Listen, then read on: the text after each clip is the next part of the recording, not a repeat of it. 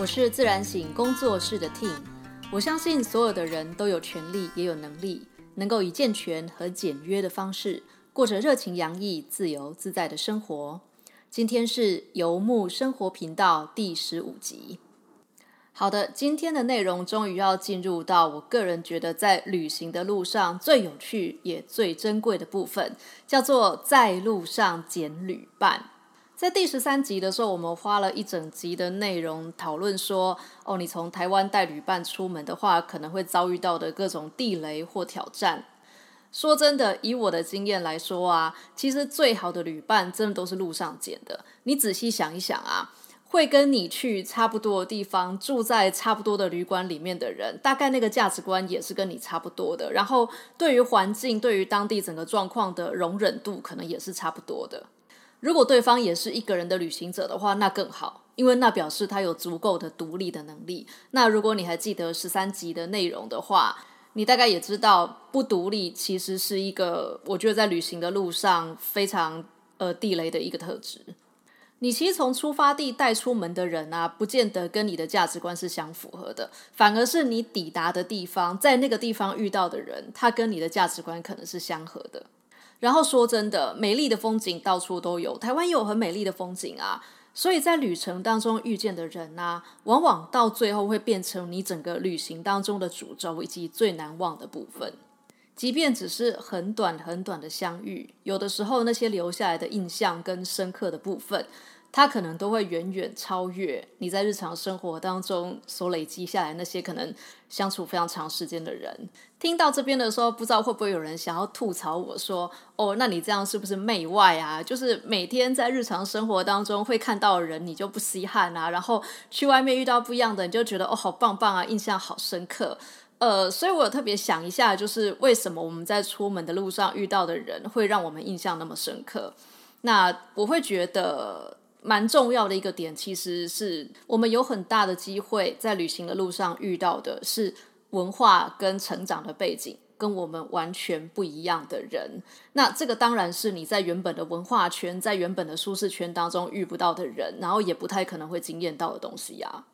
所以今天这一集的内容，我一样会分成几个部分。呃，因为我觉得人给人的感觉以及人最后所呈现出来的样子啊。终究，我们都是被我们原本所在的文化那个酱缸给卤出来、给浸泡出来的样子。所以你说在路上捡旅伴啊，事实上就像我的副标写的一样，它真正的那个美好的内涵是跨文化的直接交流。交流，我觉得还是一个比较温和、比较温柔的字。很多时候，你带来的其实是文化的冲击跟文化的惊吓。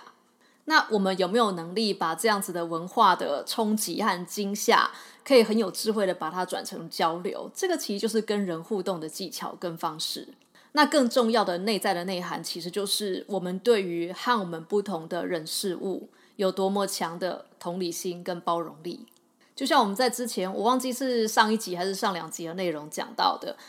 你看到外国人把筷子插在一碗白饭上面的时候，你也可以理解，他其实就是不懂，他就是不了解而已。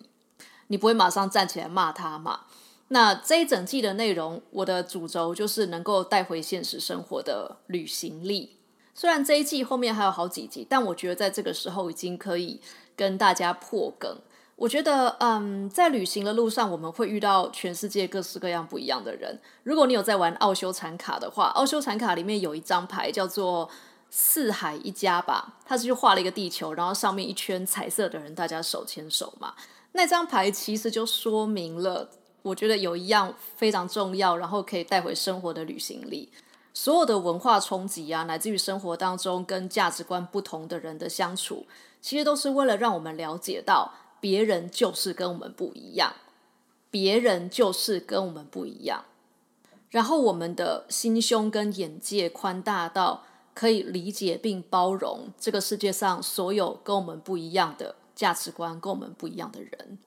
所以第一个部分，我想要从文化这个地方开始。那我想要讨论一下，我们个人是如何的被我们的文化塑造成型。那当我们遇到不一样文化的人的时候，我们会通常本能之下，我们会有什么样的反应？以及在整个旅行这件事情当中，文化这件事情它如何左右的旅行，然后又因为对于文化的迷恋，我们产生出来什么样？嗯，我觉得不太成熟的旅行方式。然后从文化，我们就可以延伸到人。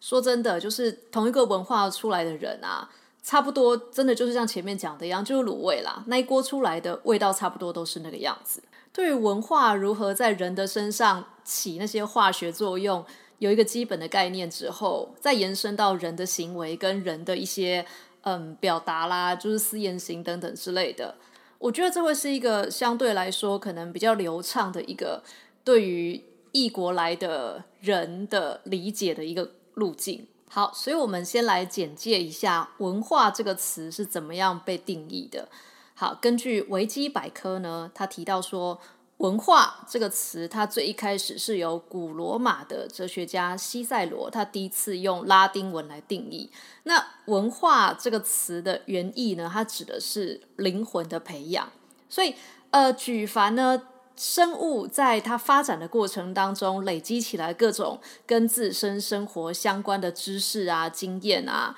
然后这些知识和经验使那个生物可以适应它周围的自然，还有周围的环境，然后也是一群共同生活在相同的自然环境或者是经济生产方式的人所形成的一种约定俗成的潜意识的外在表现，这个就叫做文化。所以从这个定义看起来，所谓的文化就是一种，呃，一群生物在某一个环境或某一种经济的生产条件之下，那种大家为了活下来而自然而然累积出来的各种规则和知识和经验。那照这个定义说起来的话，我们住在不同的地方，或者用不同的方式赚钱和维生，我们就极有可能是拥有不一样的文化观的两群人。但刚刚维基百科的内容有一句话我特别的感兴趣，他说文化是一种约定俗成的潜意识的外在表现，所以这个地方我觉得大家可以特别注意到一个文化非常重要的特征，就是它其实是你的本能反应，它跟智商是没有关系的。在遇到某些事情的时候，我们会理所当然第一时间采取某个行动，然后我们完全没有思考那个符不符合逻辑，因为在我们过往的人生经验当中，那样做就是有用。这个其实就是文化如何在我们身上发挥它的威力。举一个例子好了，我去年的七月和八月，也就是夏天最热的那两个月份呢，有机会住在巴黎。那我当时住在巴黎的时候很热，你知道台湾人很热的时候就是会去开窗嘛，通风一下比较凉。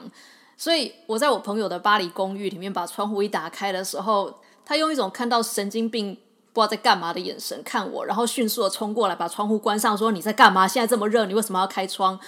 我说啊，热就是要开窗让它通风啊。他说不行，夏天的时候你反而要把窗户紧紧的关上，以免外面的热气跑到房子里面来。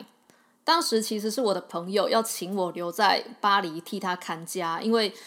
巴黎夏天的治安非常不好。如果小偷发现你这一户人家好像比较长时间没有人在啊，其实遭窃的几率是蛮高的。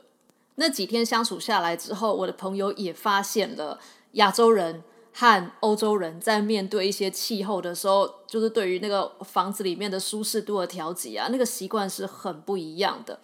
所以他在离开之前特地交代我说：“他说你早上五点多的时候就一定要赶快把窗帘降下来，一整天白天的时候千万要小心，不要让阳光漏进房子里面来了。然后到傍晚的时候，你才可以慢慢的把窗帘打开，这样子热浪才不会进到房间，不然你真的会没有地方可以躲。”我刚开始的时候真的不知道热浪的威力。直到有一天呐，那一天的气温高到四十六还四十八度，我那天不敢出门，待在家里。然后因为外面更热，房子里面还比较凉一点。可是即便是房子里面哦，我是躺在木头地板上，然后动弹不得。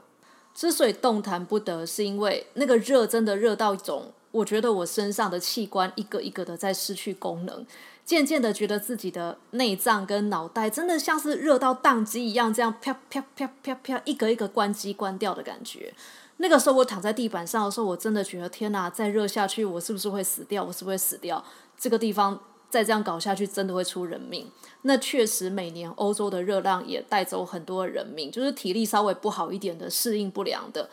真的会在那样子极端的气候当中死掉。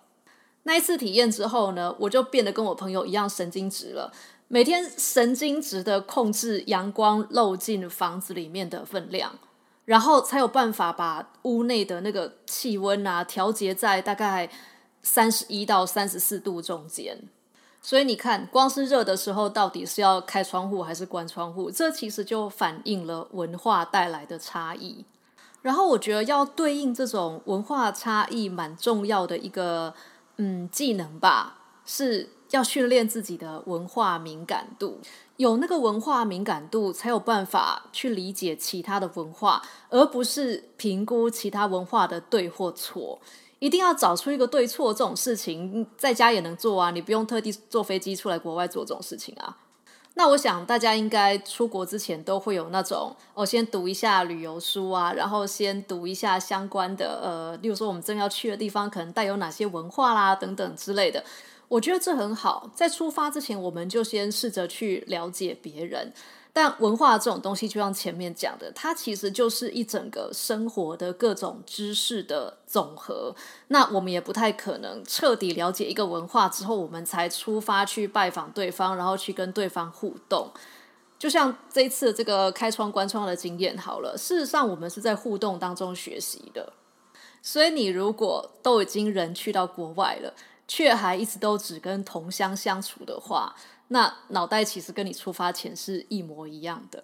那如果你也只有一直坚持自己是对的，然后一直用自己的价值观审视别人的话，其实也就失去了用别人的眼睛、别人的文化来理解跟体验这个世界的能力。我有一次在马来西亚搭公车的时候，旁边坐了一个新加坡来的大叔。然后他就搭讪我，他就问我说：“你是哪里人？”我说：“我是台湾来的。”然后他劈头就开始骂说：“你们台湾人怎么那么笨呢？有这个机会跟中国合并，这样不是很好吗？中国那么强盛，台湾到底在倔强什么东西呀？笨死了！你们这个国家那么小一点点，以后还想要干什么？”我就心想说：“妈呀，新加坡人，你有资格跟我们讲台湾讲小吗？”但我当场没有跟他吵架，因为我觉得有点太更小。可是我就脸很臭，就是当场一定是脸马上挂下来，然后我就对他说：“你搭飞机那么老远来，就是要评论台湾的政治嘛？”然后他肯定也注意到我实在是派起来了，所以就闭嘴。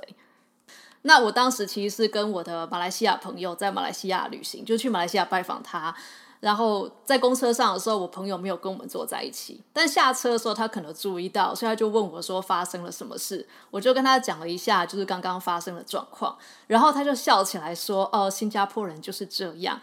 因为我的朋友是在新加坡工作过很多年的马来人，然后他说新加坡人真的还蛮喜欢评论其他国家的政治。他说他记得有一次在一个吃饭的场合上面，桌上一个新加坡人呢，先评论了中国，再评论了马来西亚，最后呢，大家可能饭吃一吃，不小心有其他国家的人讲到，哎，那个新加坡的怎么样怎么样，然后那新加坡人马上就制止他说，哎，不好意思哦，我们国家的政治还轮轮不到外国人来评论哦。说到这边其实有点惭愧，因为我后来其实也没有去研究说。哦，为什么那个新加坡人会对于台湾的政治立场抱有这样子的态度？但这个就是前面说的，如果我们只有用自己的价值观审视别人，就像那个新加坡人，他是用他自己的价值观来审视台湾人的选择，那他其实对于就是台湾人做出什么样的决定，以及为什么做这样子的决定，他其实也没有很大的兴趣，他也没有想了解。这样子的态度，其实就会让我们一直停留在自己熟悉的文化当中。然而，旅行很重要一个点啊，不光是去观察跟体验别人的文化如何养成他们，我觉得更有趣的事情是，当我们跟其他的旅行者相遇并且互动之后，最后我们会发现我们自己的文化如何养成了我们的本能跟天性。我在西班牙的时候，跟一个罗马尼亚女孩子聊天，然后她问我说：“你们亚洲人如何看待我们欧洲人啊？”我就说，嗯，我觉得欧洲有很悠久的历史，然后也有很多丰富的资源，也有很棒的文化跟艺术的底蕴。大家都知道文艺复兴就是有多么的迷人，但我觉得你们的年轻人好像有一点茫然，有一点困惑，不知道自己该往哪里去。然后我一边讲，他就一边嗯嗯嗯嗯的点头。然后我就问他说：“那你们欧洲人如何看待我们亚洲人？”我话还没讲完，他立刻就说：“You work a lot，就是你们亚洲人工作量很大。”我真的笑超大声的。我说：“你真是立刻得到亚洲精华哎！”然后我在欧洲帮人家算牌做个案的时候，也遇过一个意大利人。那个意大利人大概是我看过有史以来最过劳的意大利人吧。因为大家都知道，意大利人其实他们过的是蛮悠闲的一个生活的步调的。他们看重生活感大于就是赚钱跟经济的发展啦。可是我真的遇到那个 work a lot 的意大利人，我就忍不住问他说：“等一下，work a lot 就是过劳工作，应该是亚洲人的专利啊？你是意大利人，你怎么就是会过得这么辛劳啊？”然后他才跟我说，他其实小时候是在辽国长大的，然后绝大多数的工作的背景都是在欧洲的几个国，呃，亚洲的几个国家。例如说，他的工作经验都是跟日本的公司、韩国的公司。所以你看哦，文化它其实真的就是我们成长起来环境，以及我们长时间待在某个环境里，我们要如何在那个环境存活下来的一切。它跟你的血统、跟你的呃。对，就是跟你的血脉、跟你的 DNA、跟你的基因是无关的。然后在接触其他文化的过程当中啊，我们有一定的几率会出现那种跟嬉皮年代很类似的状况。嬉皮年代发生了什么事呢？就是过度、过度的抛弃跟嫌弃自己原有的文化，并且很天真、很浪漫的去拥抱一个新的文化。其实说真的，就是隔了一条河，然后对面的草皮总是看起来比较绿，别人碗里的看起来总是比较好吃，大家都觉得别人的文化很迷人。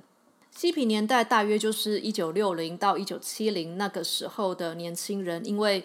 反抗原本的经济成长的资本主义的社会的结构啊，然后也反对当时的各式各样的战争，然后也对当时的政治不满，并且。在西方文化和价值观当中找不到人生的解答的一群迷惘的年轻人吧，试着往东方的文化、东方的禅，然后东方的禅修当中去找到自己的生命的解答以及方向。所以当时大量的西方人涌入了印度，那脱西皮文化的福嘛，瑜伽也就是在那个年代传到了西方，然后并且流行到全世界。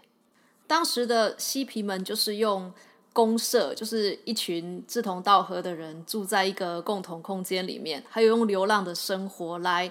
批评西方国家那种中产阶级的价值观。可是嬉皮运动终究也是持续了十几年之后就结束了啊。我觉得最好的状态其实是这些嬉皮是在经过了流浪以及对生命的探索，然后在失去自我跟找到自我中间获得平衡之后，把那些新的领悟融合到自己原本的生活跟原本的价值观当中。大家应该都知道，贾伯斯年轻的时候也曾经在印度灵修过吧？然后我认识的最好的几个瑜伽老师，如今年纪比较大的瑜伽老师，我也听其中一个老师坦诚过。他说，他二十几岁那个时候，正好就是美国在打越战，然后在四处征兵的年代。他跟他的兄弟姐妹、堂兄弟姐妹、亲戚，他们都不想去打仗，所以他们就有的人躲去加拿大，然后他就躲去印度，然后就在印度练瑜伽，练了快要十年。但最终，老师还是带着他所学到的一切，回到了他所在的国度。他并没有一直住在那个印度的沙滩上面，他自己当初跟朋友搭出来的那个草棚里面。没有啊，他也还是回到美国了。在文化冲击的过程当中，那个最好最好的发展方式，也许是允许自己原本狭窄的成见被挑战。我们真心诚意的去拥抱、去理解跟我们完全不一样的文化，然后允许这些多元的文化在我们身上组成了一种，你知道很多层次的风味。然后那些文化的。碰撞跟在我们内在的混合，会变成我们独一无二散发出来的魅力。只坚持自己的文化和价值观是对的，跟完全扬弃自己的文化，只拥抱新的文化，这其实都是我觉得这都有点太极端，的，有点太扁平了。当然，我刚开始去印度的时候啊，其实我也被印度的那种各种没有效率，然后各种莫名其妙的事情，会搞得啼笑皆非。可是说真的，有的时候在台湾这个很急促的步调，然后我不知道为什么，我觉得人在台湾的时候好像很容易陷入那种生存的焦虑，有时候我实在是被生存的焦虑无意识的纠缠到，就是纠结到不行的时候，有时候想起印度那个无忧无虑的时光，其实我觉得那个就是一个可以调剂的过程啊。不同的文化其实很像在光谱上面的不同的端点。然后我们太歪向一端的时候，曾经经历过另外一个文化那些经验跟回忆，会把我们调节回到一个比较平衡的状态。然后上个礼拜我刚好跟一个教英文的老师聊起天来，然后我们就聊到说，哦，我之前去过印度，然后就问我说，你觉得印度人的英文怎么样，好不好？在那边讲英文可不可以通？我就说，呃。只要是很多外国人去的大城市的话，那边的人英文都通啊，而且很通，有的英文真的是很不错。他们的英文可能有很重的印度口音，可是他们的英文绝对很流利，而且绝大多数的文法都是正确的。所以这个地方就会牵涉到我们接下来要讲的另外一件事情，也就是比较弱势或者是比较偏远的文化。他可能不得不去接触现代的旅行者，也就是可能随着资本主义、随着交通方便，终究这些偏远的部落、偏远的文化，它可能也变成了一个观光的卖点了。我觉得这个时候的旅行者在心境上面要留意那种不成熟的文化迷恋。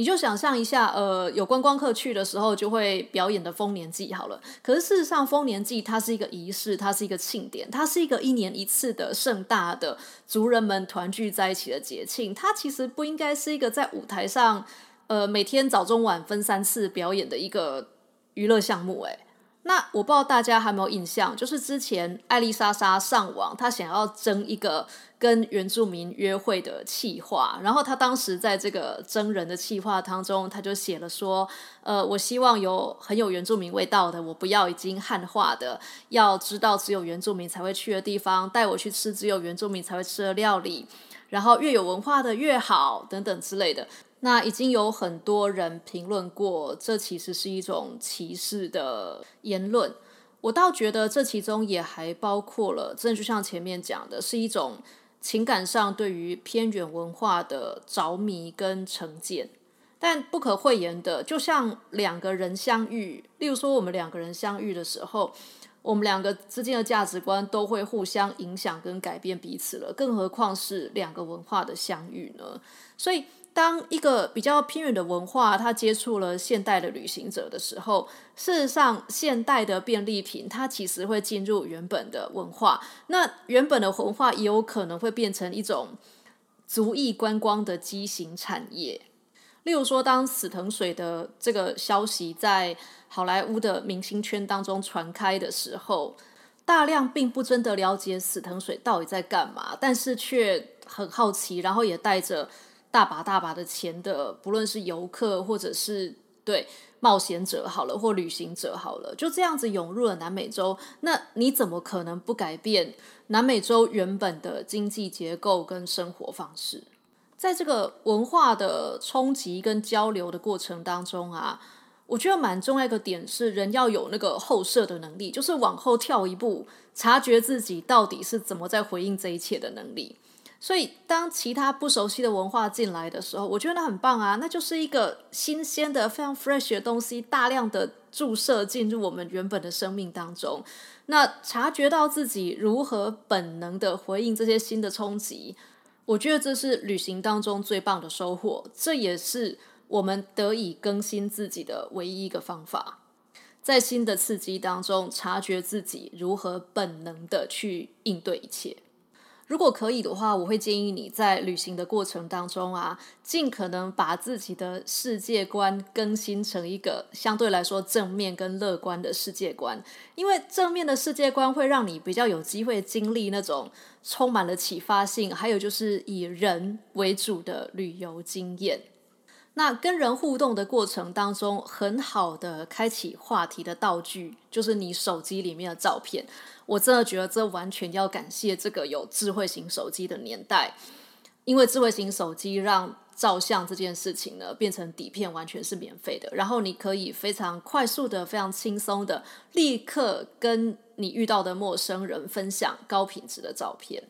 我在西班牙的时候遇到一个美国来的旅行摄影师，他就是边走边拍照，然后有的时候把他拍拍的照片卖给杂志社或卖给报社。然后有的时候呢，就是在路上他会替遇到的人进行那种摄影的专案，就像我在印度的时候有进行一个瑜伽摄影的专案是一样的。所以我们在吃饭的时候，他就是拿出他的 Canon 的五 D Two，然后就用那个小小的那个预览荧幕，有没有？就就放照片给大家看。那他拍出来照片当然是跟我们拍的都不一样啊。所以全桌呢就在那个哇哇哇的声音当中，就开启了一整个晚上聊天聊不停的话题。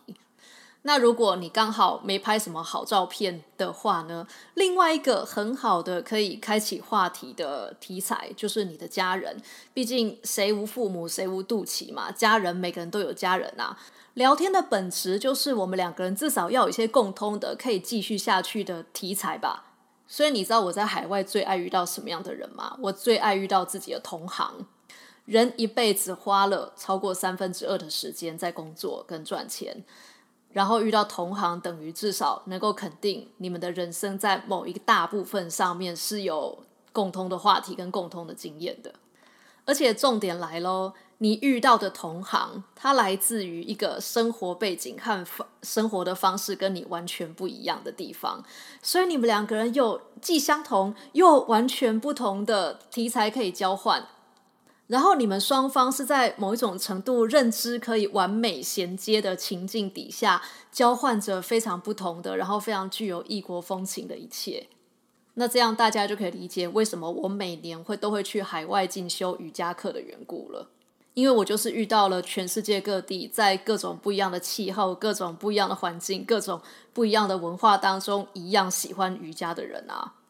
然后有人可能会说：“可是我英文不好啊，怎么办？”其实语言真的不是最重要的一件事情。语言不通啊，你就友善的，然后慢慢的、大声的讲简单的字。所谓的语言能力不好，就是原本只要一个字可以解决的事情，你用五句话来解决。例如说，我不会讲送子鸟的时候，我就说：“哦，那种鸟会把小宝宝送到人的家里，全世界人都会知道我在讲送子鸟。”而且重点来了，你要想啊。你英文不好，痛苦的又不是你，痛苦的是外国人。那说真的，语言能力确实会限制我们交流的深度，所以我一直觉得我没有放弃英文，在日常生活当中都还是会练习一下英文，每天哦，每天都会练习一下，为的就是随时准备要出发去旅行。再来，我们要讲一点现实的东西，在跟人互动的过程当中，无可避免的，我们会有一些利益跟商业上的人际关系，至少你可以这样想啦。那些需要你掏钱出来的人，那些服务你的人，他们对你的善意跟友善，其实是有业务的成分在里面的。那对于这样子的友善呢，不要有天真的幻想，不要觉得那就是友谊。我的法国朋友就跟我讲过一个故事啊，他说就有法国人去摩洛哥旅行，然后是法国女孩。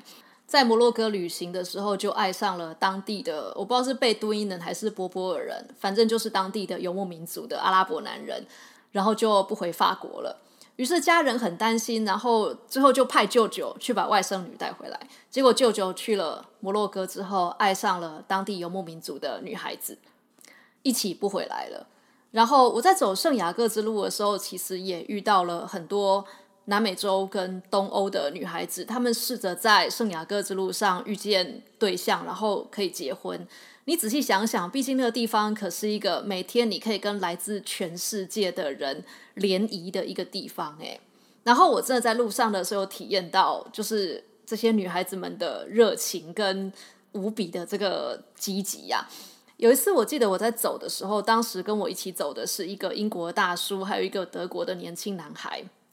我们三个一起走，然后突然间有一个巴西的女孩子闯进我们队伍，就说：“嘿，我可以加入你们吗？”然后我也觉得哦，OK 啊。然后那个女孩子就以一种无比的热情跟灿烂的笑容，一直跟那个年轻的德国男孩讲话。但那德国男孩太害羞了，就讲话很小声。然后我当时也是白目，就我觉得 OK，这个女孩子真的是真心想要加入我们吧。然后。我就有听到他跟那个男孩子介绍说：“哦，我的名字是一个，就是一个很长串，然后现在蛮好听的一个西班牙或葡萄牙文的名字，反正蛮好听的。”然后我就也转头就问那个女孩子说：“哦，怎么称呼你呢？”然后那个女孩子真的转过来，马上用臭脸对我说：“哦，call me Tina。”然后就立刻又转过回去跟那个德国男孩子讲话。我就心想说：“等等，就是你的名字根本就不是 Tina 啊。”然后。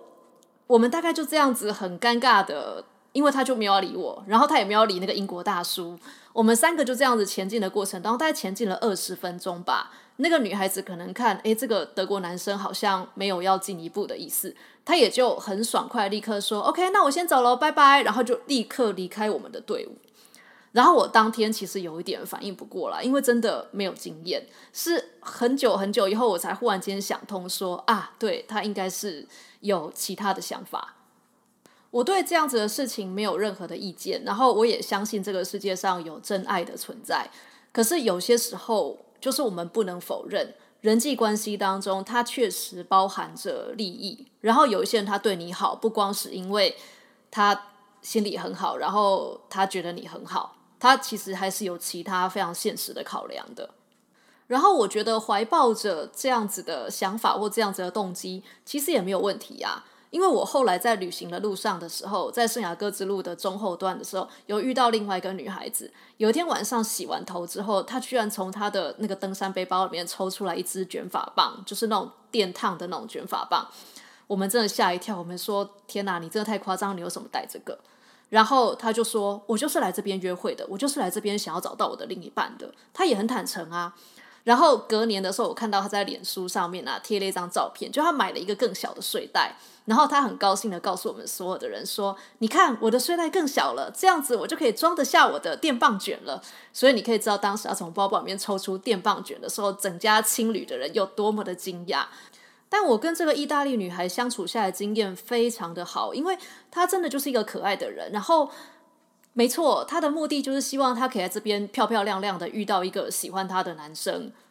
但他也没有因此而冷脸或臭脸对待就是其他女生啊。在旅行的路上，我们会在每个人身上看见我们喜欢或不喜欢的特质，同样都是很希望在旅行的路上遇到新的对象。能够把这件事情表达的好或不好，其实它还是跟我们原本的人格和我们原本的个性是有关的。那我觉得旅行蛮好的一件事情是，我在旅行的路上有机会看见某一些人真的是展现出非常棒的品德跟情操。然后对我来讲，纪念这段旅行的一个方式，就是我在我后来的日常生活当中，也试着去表达出那样好的人格跟品质。例如慷慨，例如照顾别人，例如坦诚，例如友善。那既然讲到人际关系当中随之而来的利益或其他动机，好了，我觉得呃，解决这个点的一个大原则是在什么场合做什么事，在什么关系里做什么事。我有一年我看到一个研究，它是一个澳洲的研究调查，他说其实。在观光地做生意的原住民啊，他们其实反而比较喜欢观光客，然后他们不欢迎那种对文化太好奇的旅行者。为什么？因为那个就是一个做生意的场合啊。然后观光客超棒的啊，来了买东西付钱就走，真正的就是做生意，而且赚得到钱。反而是那种对文化太好奇的背包客或旅行者不受欢迎。为什么？因为这些人来问东问西，花了一堆时间之后又不买，赚不到钱。我可能也是不受欢迎的那一型啦。我不会问东问西，但是我就是不买东西。可是我觉得，呃，你在旅行的过程当中，势必会牵涉到做生意这件事情。那做生意这件事情，真的就是公事公办。你不要去欺负或操弄别人，可是也不要接受小贩的威胁跟勒索。我在摩洛哥的时候遇到一个皮件的老板，他真的是超积极的推销，然后一直希望我们买。可是他卖的东西价格真的太夸张了，而且在台湾真的用不到。所以我们最后所有人都表态不买之后，他真的是非常明显的表达他的愤怒。诶，我觉得有的人可能会动尾调，当时年轻的我也觉得那个场面很尴尬。现在我已经不会了。那类似的情况，我在前一集的时候有讲过，花钱谨慎是一回事。一定要凹到人家完全没有利润是另外一回事。我看过在买手工艺品的时候拼命的一定要杀到最低价的旅行者，可是回到青旅的时候却随随便便的喝着很贵的啤酒，然后喝一瓶啤酒的钱都比跟人家买一个手工艺品的那个金额还要更高了。我觉得可以乱花钱，却坚持在某些东西上面要杀到最低价，我觉得这有一点，我觉得这有点荒谬了。说实在。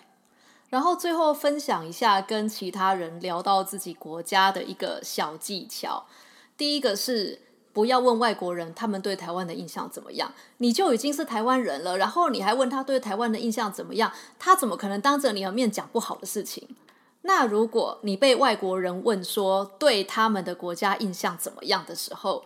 我现在解套方法就是反问对方的文化细节，不要正面回答，因为基本上我们的好奇对他们来说就是一个赞美。我就要记得一件事情，我们一定在我们自己不知道的地方对对方的国家有一些成见，然后你说出来是赞美的事情，可能对对方来说是有一点尴尬的。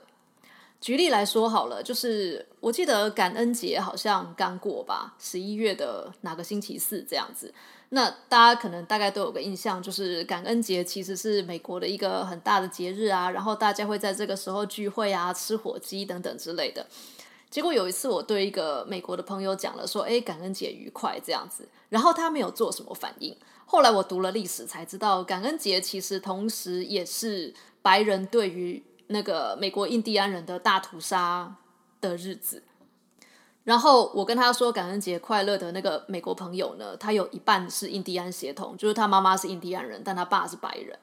然后美国其实有一部分的人他们是不过感恩节的，因为他们认为感恩节是屠杀的节日。你看是不是很尴尬？那在今天的节目当中，说真的，我分享了一些有点尴尬、有点不是那么好笑，然后也有一点现实的一些旅行当中的人际关系。可是我还是想要跟大家讲这些文化的冲击的经验，然后意识到对方的文化，意识到自己文化的过程，其实大多数时候经验都是好的。那么所有的经验、所有的学习，其实也都是为了让我们在之后。可以旅行的更远，可以走得更久，然后可以更体贴别人，也更了解自己。